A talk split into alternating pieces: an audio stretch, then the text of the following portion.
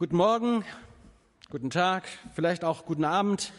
Das sage ich heute mal sehr bewusst in Richtung derjenigen, die unsere Predigten und äh, das, was im Internet zu hören ist, über Podcast oder den Download auf der Homepage mitgehört wird. Das sind erstaunlicherweise tatsächlich monatlich, wöchentlich viele hundert Zugriffe. Auf der ganzen Welt hören Leute unsere Predigten von Australien bis nach Südamerika. Und natürlich ist das eine weltweit wachsende Zuhörergemeinde. Also herzlich willkommen an dieser Stelle auch mal an Sie, an euch alle. Zum Teil sind es wahrscheinlich Menschen, die mal hier in der Paulusgemeinde ihr Zuhause hatten, die unsere Gottesdienste persönlich besucht und so mit uns im Kontakt gewesen sind. Aber viele von denen kennen wir nicht. Wir haben auch nur Zahlenzugriff, keine Personendaten, wissen das also nicht. Wir schätzen, dass aber auch unsere Missionarinnen und Missionare weltweit immer mal wieder reinklicken und hören, was hier so in der Paulusgemeinde passiert. Wie auch immer, danke ihr da draußen für euer Interesse. Wir grüßen euch aus der Paulusgemeinde in Bremen-Habenhausen mal ganz herzlich, hörbar.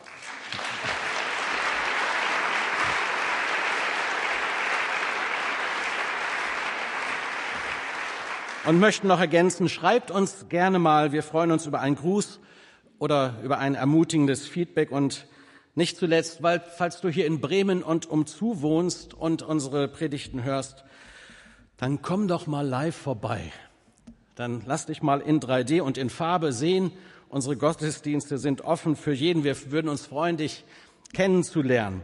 Denn das, was wir hier miteinander erleben und hören und auch dann im Miteinander in der Gemeinschaft erfahren, das kann so ein Predigt-Download nicht abbilden. Also herzlich willkommen da draußen. Aber zurück zu euch hier. Herzlich willkommen auch euch. Wir sind beim Thema Nummer 5 angekommen in unserer kurzen Predigtreihe über die Glaubenskultur der Paulusgemeinde, die wir mit dem Wort Gnade zusammengefasst haben, damit man sich das gut merken kann und weil das eine gute Überschrift ist. Gnade.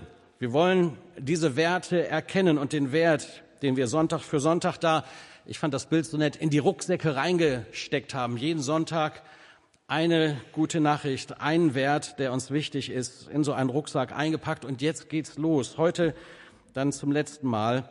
Wir haben unter dem Buchstaben G uns Gedanken über Gemeinschaft gemacht und was das bedeutet. Wir haben unter dem Buchstaben N Nachfolge thematisiert, Jüngerschaft, das große Ziel Gottes mit uns Menschen, das aus Leuten, die vorher Gott nicht kannten, hingegebene Nachfolger Jesu werden. Dann haben wir über Anbetung gesprochen und uns auf besondere Anbetungszeit eingelassen. Und letzte Woche ging es um den Dienst. Und alles das wurde repräsentiert durch die verschiedenen Pfeile, die ihr hinter mir sehen könnt. Pfeile, die eine Richtung angeben, die auch so einen Buchstaben repräsentieren. Und heute na, welcher Fall ist es? Der einzige, der andersfarbig ist, der, der nach außen geht, in beide Richtungen. Evangelisation. Habt ihr das bemerkt mit den Pfeilen? Es geht nach außen. Das ist die Bewegung. Geht hin in alle Welt, sagt Jesus. Es ist nicht für uns allein die gute Nachricht. Nein, sie ist für alle da. Gute Nachricht will gepredigt werden. Gute Nachricht will verkündigt werden. Gute Nachricht will wie so ein Schwelbrand wie ein Lauffeuer in der ganzen Welt brennen und unauslöschbar bleiben. Und das können wir hier im Norden im Moment sehr gut nachvollziehen, was das für ein Bild ist. Das Evangelium, die gute Nachricht ist für alle da, ist zum Teilen da und dehnt sich aus, breitet sich aus. Das ist das Ziel Gottes mit seiner guten Nachricht, mit dieser Botschaft von Jesus Christus, der gekommen ist, um zu suchen und um zu retten, was verloren ist der gekommen ist, um Heil zu machen und zu verbinden, der gekommen ist, um dich und mich zu erlösen, sodass wir ein Ewigkeit Leben haben bei Gott. Ich möchte euch heute Morgen mit hineinnehmen und mit in die Verantwortung nehmen, weil ich glaube, Evangelisation und Mission, das ist Gottes Berufung, Gottes Beauftragung für die gesamte Gemeinde, nicht nur für ein paar wenige Missionskandidaten, sondern die ganze Gemeinde darf und soll involviert sein. Wir alle sind im allgemeinen Sinn berufen und herausgefordert und Gesandte, Botschafter an Christi Stadt. Ich möchte euch heute Morgen mit hineinnehmen in eine spannende Zeit in den Beginn der ersten Missionsreise von Barnabas und Paulus, die in der Apostelgeschichte 13 berichtet wird. Das ist sozusagen die Aussendungsfeier und ich lese für die, die das in ihrer Bibel mitlesen möchten, aus Apostelgeschichte 13, Verse 1 bis 3 aus der neuen Genfer Übersetzung heute Morgen. In der Gemeinde in Antiochia, übrigens die Gemeinde, in der man die Christen zuallererst, äh, die Menschen, die Jesus nachfolgten, zuallererst Christen nannte. In dieser Gemeinde in Antiochia gab es eine Reihe von Propheten und Lehrern. Barnabas, Simeon, genannt der Schwarze, Lucius aus Cyrene, Manän, der zusammen mit dem Fürsten Herodes aufgewachsen war, und Saulus. Eines Tages, während die Gemeinde dem Herrn mit Gebet und Fasten diente, sagte der Heilige Geist, stellt mir Barnabas und Saulus für die Aufgabe frei, zu der ich sie berufen habe. Da legte man den beiden nach weiterem Fasten und Beten die Hände auf und ließ sie ziehen. Und dann ging's los. Aber wie? Ich möchte noch mal beten. Vater, und nichts weniger erwarten wir auch heute Morgen, dass du mit deinem Heiligen Geist kommst und sprichst. Du bist ja schon längst da und bist schon längst dabei. Wir danken dir, dass wir dich jetzt bitten dürfen, dass unsere Herzen, unser, unsere Ohren, unser ganzes Dasein bereit ist zu hören, was du uns ganz persönlich und uns als Gemeinde zu sagen hast. Und Herr, wir wollen das mit einem hörenden, gehorsamen Herzen tun. Und wir wollen dich so von Herzen bitten, dass auch das, was wir heute Morgen hier erleben, Auswirkungen hat, sich ausbreitet wie ein Lauffeuer von deiner großen Liebe. Amen. Das Thema, das Thema meiner heutigen Predigt ist Berufen, um zu senden. Und dieser Titel kommt nicht von mir, da sage ich gleich noch was zu, aber es beschreibt das ganz gut, was ich hier in dieser kurzen Schriftstelle sehe und verstanden habe als ein Thema damals wie heute. Berufen, um zu senden. Eigentlich markiert diese Überschrift etwas, was in meinem ganz persönlichen Leben mit Jesus äh, eine große Enttäuschung mit sich brachte. Seitdem ich ganz persönlich an Jesus Christus glaube, ich war 15 Jahre alt als Teenager, bin so richtig herausgerettet worden aus einem Leben ohne Gott und aus einer langen Suche nach Wahrheit und diese Sehnsucht nochmal neu anfangen zu dürfen. Und diese Botschaft hat mich einfach fasziniert und ich habe Ja gesagt. Und von Anfang an war es so, dass ich dachte, das muss doch eigentlich jeder hören. Das hatte ich verstanden und tief in meinem Herzen begriffen, das muss doch jeder hören und wissen. Und so habe ich mit Menschen, die mir nah waren und auch denen, die mir in die Quere kamen, darüber geredet. Das ging gar nicht anders. Gute Nachricht ist zum Weitersagen da. Und dann kam ich im Kontext einer Kleingemeinde in Bielefeld immer mehr auch in Verantwortung, durfte auch schon mit 17 dort mal predigen und ähm, habe einfach von Anfang an gelernt, dass jeder gefragt ist und Gott jeden gebrauchen kann, sogar mich. Und in mir wuchs der Wunsch, Gott vollzeitig zu dienen. Ähm, und da dachte ich insbesondere an Weltmission, weil das hatte mich von Anfang an sehr motiviert und fasziniert. Bei Missionskonferenzen oder wenn Missionare aus Sambia oder wo sie alle herkamen, berichteten. Und ich dachte, ja, auch an die Enden der Erden, da muss das Evangelium hin. Und ähm, so fiel es mir nicht schwer, für Missionare zu beten und äh, mich mit ihnen zu befreunden, zu vernetzen, Fragen zu stellen und dann auf die Bibelschule zu gehen, schon dann auch mit einem ganz klaren Verständnis davon, es wird einmal ein vollzeitiger Dienst werden. Und dann ging ich ja in die USA ins Studium für einige Jahre und seit 1994 bin ich jetzt Pastor dieser Gemeinde. Immer so auch mit dem Gedanken, ich bin erst mal ein paar Jahre in der Ortsgemeinde, bis Gott mich dann in die Weltmission beruft. Und zwischendrin habe ich viele internationale Erfahrungen gemacht, habe mich eigentlich überall sehen können. Es war immer die Frage, willst du mich in Brasilien haben? Sechs Wochen habe ich dort bei drei unterschiedlichen Missionsfamilien gelebt und mitgearbeitet. Und dann kamen andere Länder dazu, andere Orte. Die Philippinen waren mal ganz heiß und äh, andere Gedanken, wo ich innerlich bewegt war, was mich angesprochen hat. Aber irgendwo war es immer so, nein, bleibst in Bremen. Bleibst in Bremen. Und ähm, zu einer Zeit, wo ich mir darüber sehr unsicher war, zehn Jahre nach meiner Erstanstellung hier, gab es Teen Street in Oldenburg und dort hat George Werver, der Leiter und Gründer von Operation Mobilisation, gepredigt und ich dachte, ja, jetzt geht's raus, jetzt, jetzt weiß ich, dass ich in die Weltmission gehen soll. Und ich, mit betenden und zitterndem Herzen habe ich mich ihm genähert und gesagt, George.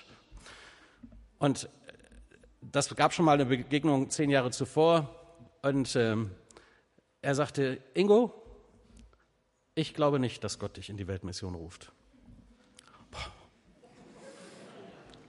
Ich glaube, Gott möchte dich als Pastor deiner Gemeinde gebrauchen, um viele andere zu berufen und zu senden. Und diesen, diesen Gedanken der Weltmission in deiner Gemeinde zu pflanzen und sie zu begeistern und sie zu, her herauszufordern und sie auch zu senden. Ich war echt ernüchtert, das wollte ich überhaupt nicht. Ich wollte selber gehen. Und dann gibt er mir auch noch so ein Buch, Berufen zum Senden. Gemeinde und Weltmission. Ich war echt enttäuscht von dem Mann. Der hat mir nicht gesagt, was er mir sagen sollte. So kam es mir vor. Im Nachhinein kann ich sagen, Gott hat ihn prophetisch in mein Leben hineinsprechen lassen. Und das Thema Weltmission ist bei, seitdem in meinem Herzen nicht weniger geworden. Es ist eher mehr geworden. Und es war dann wirklich schön mitzuerleben, wenn du dann so lange in einer Gemeinde bist, Klaus weiß, wovon ich rede, äh, dann siehst du ja Kinder, die Jugendliche werden und groß werden und dann heiraten und selber Kinder haben und segnest dann plötzlich Leute in die Ehe ein, die du als Kinder schon auf dem Arm hattest und du begleitest Leute, die mal so einen Ruf Gottes gehört haben und jetzt in der Mission unterwegs sind und das ist etwas ganz Faszinierendes, wenn Leute, die bei Teen Street irgendwann mal gesagt haben, Jesus, ja, ich möchte gehen, ich möchte dir mit meinem ganzen Leben folgen. Und dann sind sie wirklich gegangen und dann sind sie auf die Schiffe von OM gegangen oder haben kurzzeitige Missionstrips gemacht mit dem Mühlheimer Verband oder sind berufene Missionare, Gesendete aus unserer Mitte heraus. Ob nun in Tadschikistan, wie Jekle schon vor langer, langer Zeit damals, das weiß die alte Gemeinde noch, oder ein Ehepaar, das nach Armenien gegangen ist, Antonio, der auch schon älter eigentlich dann nach Italien ging, viele andere, die wir gesandt haben, die zum Teil schon wieder im Ruhestand sind, aber die den Weg gegangen sind und die wir unterstützt haben als Gemeinde und es hat sich multipliziert durch euer finanzielles Geben, durch euer Beten und durch eure Bereitschaft, auch gute Leute ziehen zu lassen. berufen, um zu senden. Ich glaube, das ist Thema von Gemeinde immer wieder, ohne zu sagen, dass es nicht auch sein kann, dass Gott dich selber beruft. Ich bin heute Morgen in diesen Gottesdienst gegangen mit dem starken inneren Eindruck vom Heiligen Geist, dass Gott heute Morgen aus unserer Gemeinde heraus Menschen beruft, die einen klaren Weg in den vollzeitlichen Dienst in der Mission gehen werden. Das ist nicht in meiner Verfügung, aber ich glaube, der Heilige Geist arbeitet Heute noch genauso wie damals. Darum habe ich eben auch gebetet, ich hoffe, dass wir offen sind, dass wir offene Herzen haben und bereit sind zu gehen, wenn Gott ruft. Und da ist keiner zu jung und keiner zu alt. Berufen, um zu senden. Ich war damals enttäuscht, bin auf der anderen Seite umso froher, dass sich auch in der Paulusgemeinde hier wieder etwas ganz Neues entwickelt und wir Fahrt aufnehmen. Nochmal dieser Vers drei stellt mir Barnabas und Saulus für die Aufgabe frei, zu der ich sie berufen habe, haben wir eben gelesen. Und dann legten sie die Hände auf sie und ließen sie ziehen. Und dann gingen sie los. Früher in meiner Bibel, in einigen modernen Bibeln ist das immer noch so, aber in meiner alten Lutherbibel waren hinten immer Karten. Kennt ihr das noch? Und da waren dann die Missionsreisen des Paulus. Das war aber so klein, selbst damals konnte ich das schon kaum sehen. Heute kann man im Internet Missionsreise des Paulus eingeben und kriegt Kartenmaterial und Informationen, was da so passiert ist. Die Bibel entlang der Karte und den Reiseweg und spannend, wie dann für Paulus und Barnabas es losging. Nicht ohne Opposition, nicht ohne Enttäuschung, nicht ohne, dass sie selber auch mal den Mut verloren haben und wieder neu sich von Gottes Geist erfüllen lassen mussten, wieder neu sagen mussten, das ist der Weg, das ist der Ruf, da wollen wir hin aber in dem Wissen, dass sie berufen sind und das Gemeinde sie ausgesandt hat. Und diese erste Missionsreise, die über zwei Jahre ging, über 1800 Kilometer äh, auf unwegsamen Straßen zu Fuß mit Segelbooten und in ganz anderer Weise, als wir heute in der Lage sind zu reisen, äh, alles haben sie auf sich genommen, um diesem Ruf Gottes zu folgen, um dieser Berufung dann auch ihr Leben zu geben. Immer wieder erleben wir es auch und dürfen Teil sein davon. Wenn wir im Sommer unsere jungen Leute nach Polen geschickt haben, wer weiß, was daraus wird. Was Menschen, die aus in dieser Zeit für 14 Tage intensiv vor Ort zum Teil auch sehr entmutigende Sachen erlebt haben, dann aber doch im Herzen etwas wächst, was das Evangelium allein zu tun vermag, nämlich dass es uns freisetzt für unsere Berufung, dass Gott uns führt und leitet, auch über Hürden hinweg. Vor ein paar Wochen hat Markus Zobeck es hier ja im Gottesdienst schon gesagt, dass wir als Leitung der Paulusgemeinde, als Pastoren so eine Vision haben, dass wir in den nächsten zehn Jahren über 300 Leute von euch mitnehmen auf kurzzeitige Missionstrips, Einsätze, Visionstrips haben wir sie genannt, mit dem Wunsch verbunden, dass in der Paulusgemeinde mehr als nur einmal im Jahr ein Missionstag stattfindet, wir alle begeistert sind von dem, was Gott weltweit tut, mehr geben als bisher, unsere eigene Zeit opfern, Urlaub geben, um zu erleben, was Gott da tut.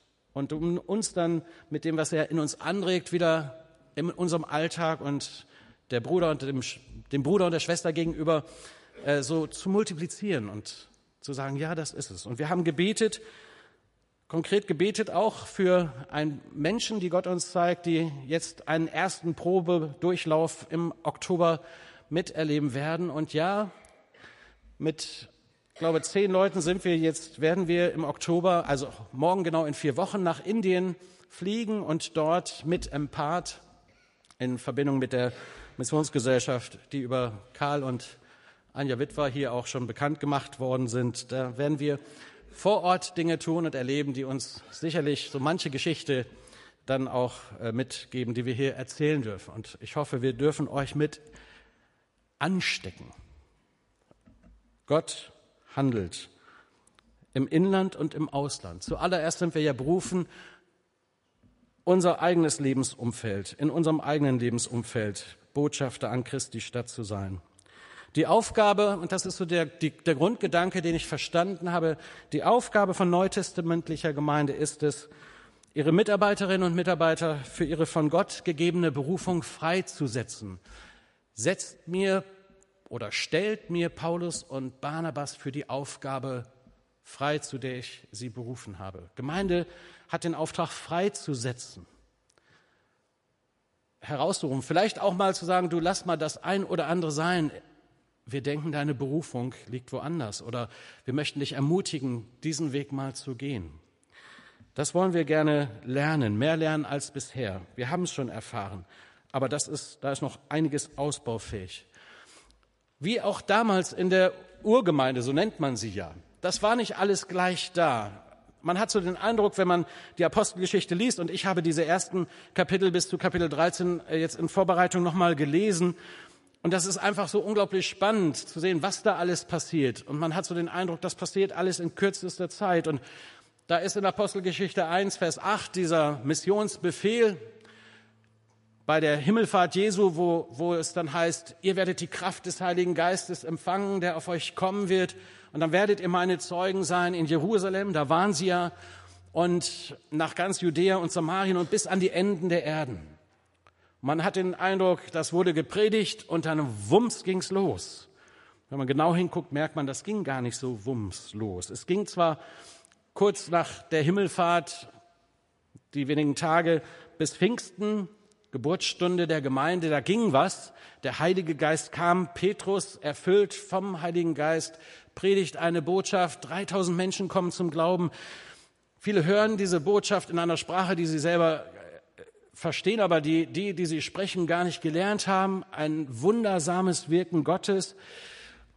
Und sie verstehen diese Botschaft, dass Jesus gekommen ist, um zu retten. Und 3000 Menschen lassen sich auf diese Botschaft ein, werden an dem Abend des ersten Pfingstfestes noch getauft. Und puh, man denkt, jetzt geht was. Und tatsächlich, sie kamen zusammen täglich, heißt es dann weiter. Wir lesen Berichte, dass sie Gemeinschaft hatten, dass alle drumherum staunten, was sind das für welche? Und da, die haben einen guten Ruf gehabt.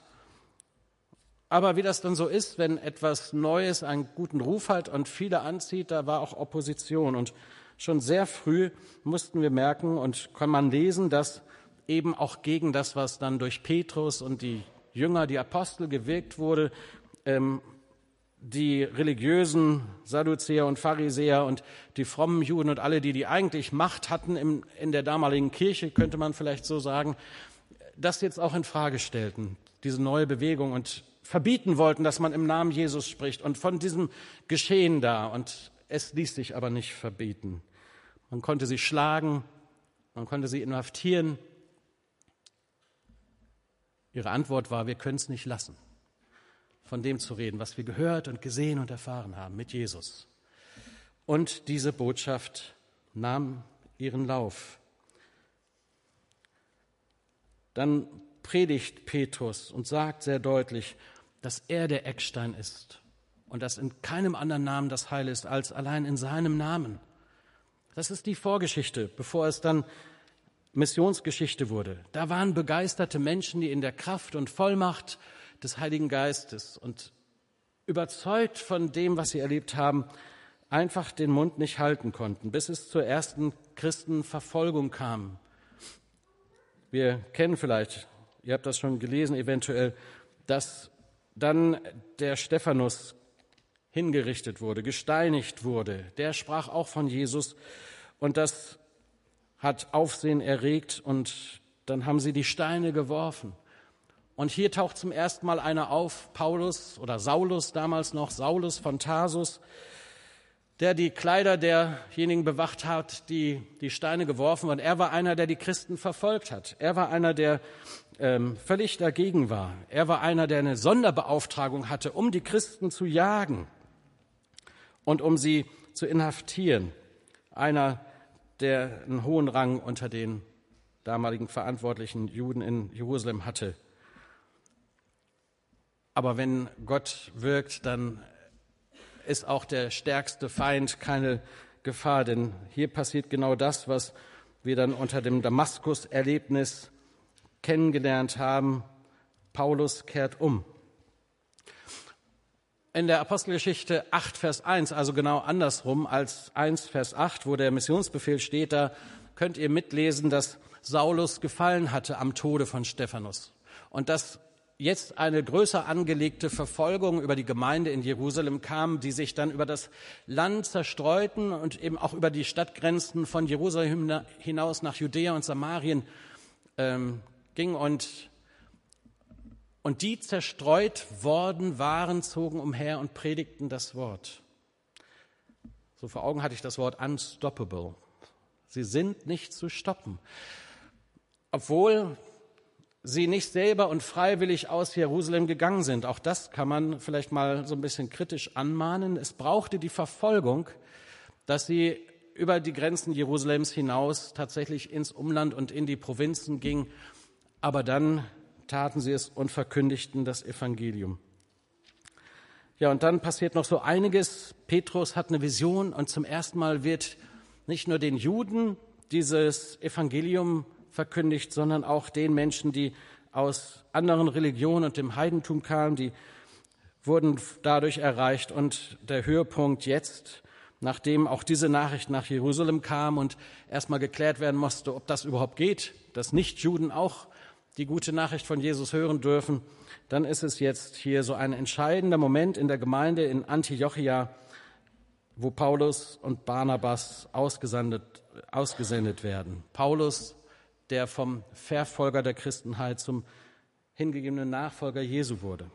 Spannende Geschichte, lest es mal selber nach. Ist eine gute Lektüre, liest sich wie ein Krimi. Das alles Vorgeschichte zu dieser eigentlichen Geschichte der Aussendung, auf die ich jetzt nochmal zurückkommen möchte.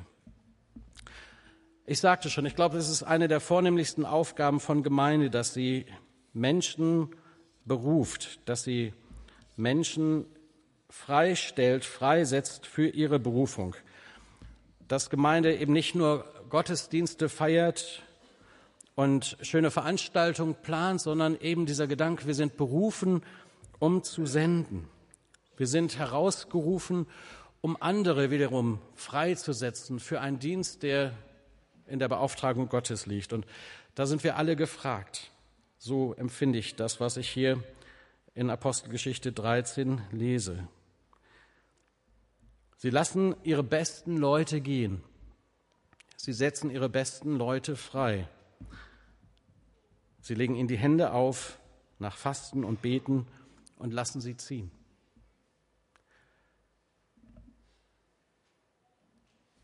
Ich hätte im Vorfeld äh, dieses Gottesdienstes Jana gefragt, ob sie bereit wäre, mal zu erzählen, wie sie das erfahren hat, dass wir als Gemeinde sie unterstützen in der Weise, dass sie ihrer Berufung folgt und in die Mission gegangen ist, in so eine ganz andere Mission, die man gar nicht so nennen darf in dem Land, wo sie arbeitet, also in einen Dienst, zu dem Gott sie berufen hat. Und komm doch einfach mal selber hier zu mir und erzähl mal, wie hast du das für dich erlebt? Du bist ja nur gerade hier, einige kennen dich und deine Beauftragung, aber erzähl noch mal kurz, was du sagen kannst und darfst. Guten Morgen. Ähm, für mich ist das was Besonderes, dass ich diesen Sonntag hier sein darf, weil viele Jahre lang habe ich diesen Sonntag verpasst und war immer nicht hier zu diesem Zeitpunkt. Ähm, ich glaube, ich, ich, ihr wisst, was ich ungefähr mache da. Ähm, wir arbeiten mit ähm, Leuten mit Behinderung und mit Rollstuhlversorgung und so weiter.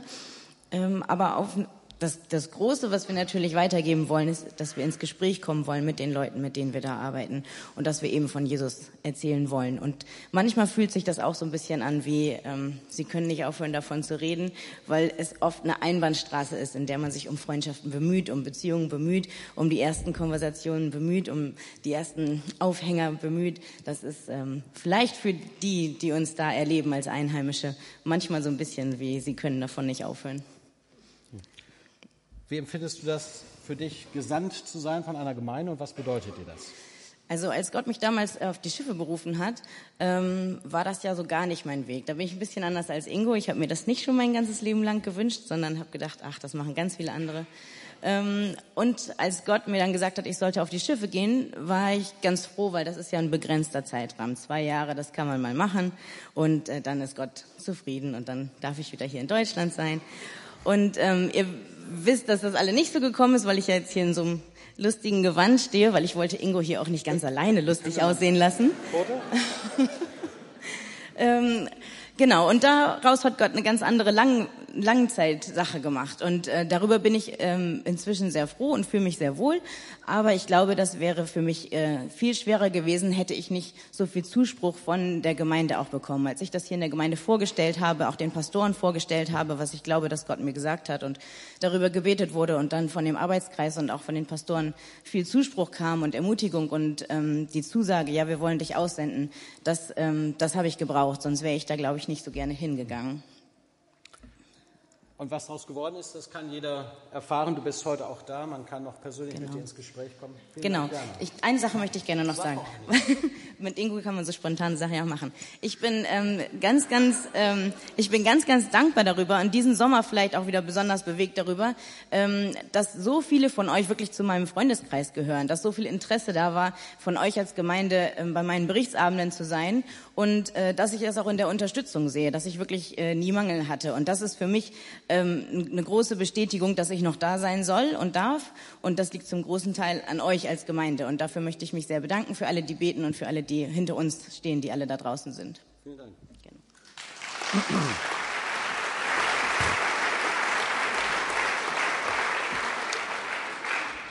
Ein paar Schlussgedanken noch. Das ist so das praktische Zeugnis zu dem, was ihr alle mitbewegt in eurer Weise. Ähm, berufen, um zu senden, da war für mich natürlich noch mal ein Aspekt, der nicht übergangen werden soll aus diesem Text, den wir gelesen haben, nämlich, dass die Gemeinde sich versammelte zum Beten.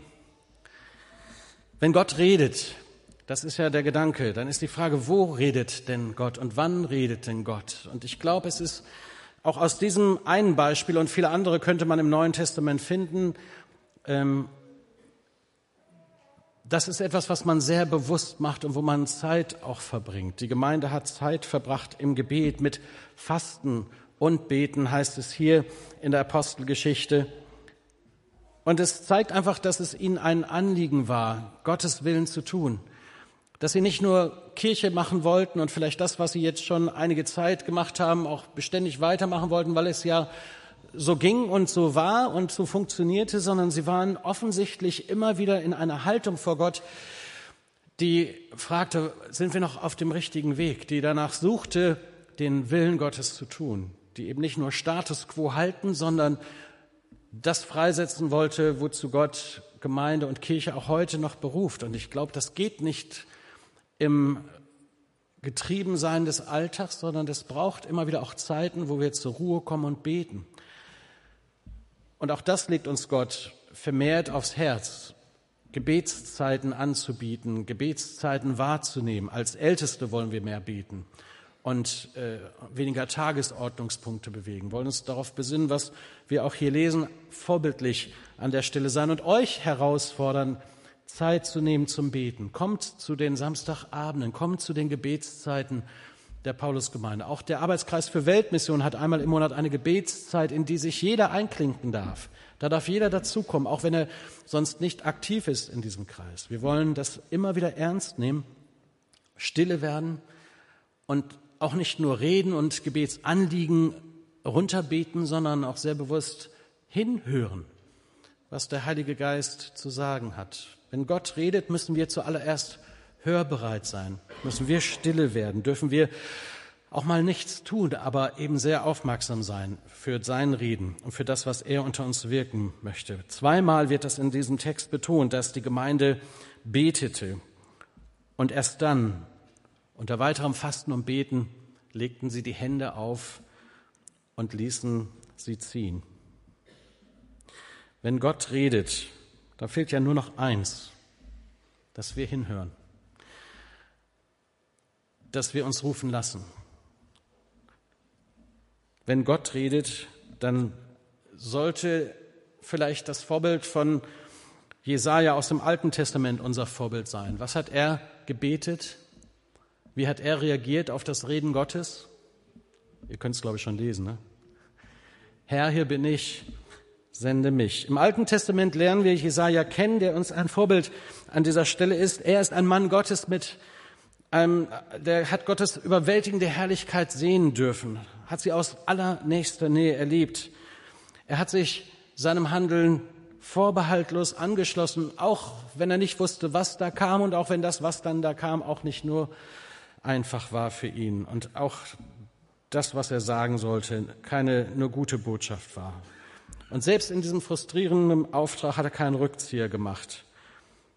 Im Jesaja 6, Vers 8, ich lese das mal als Ganzes zum Abschluss. Und ich hörte die Stimme des Herrn, der sprach, wen soll ich senden? Und wer wird für uns gehen? Da sprach ich, hier bin ich, Herr, sende mich.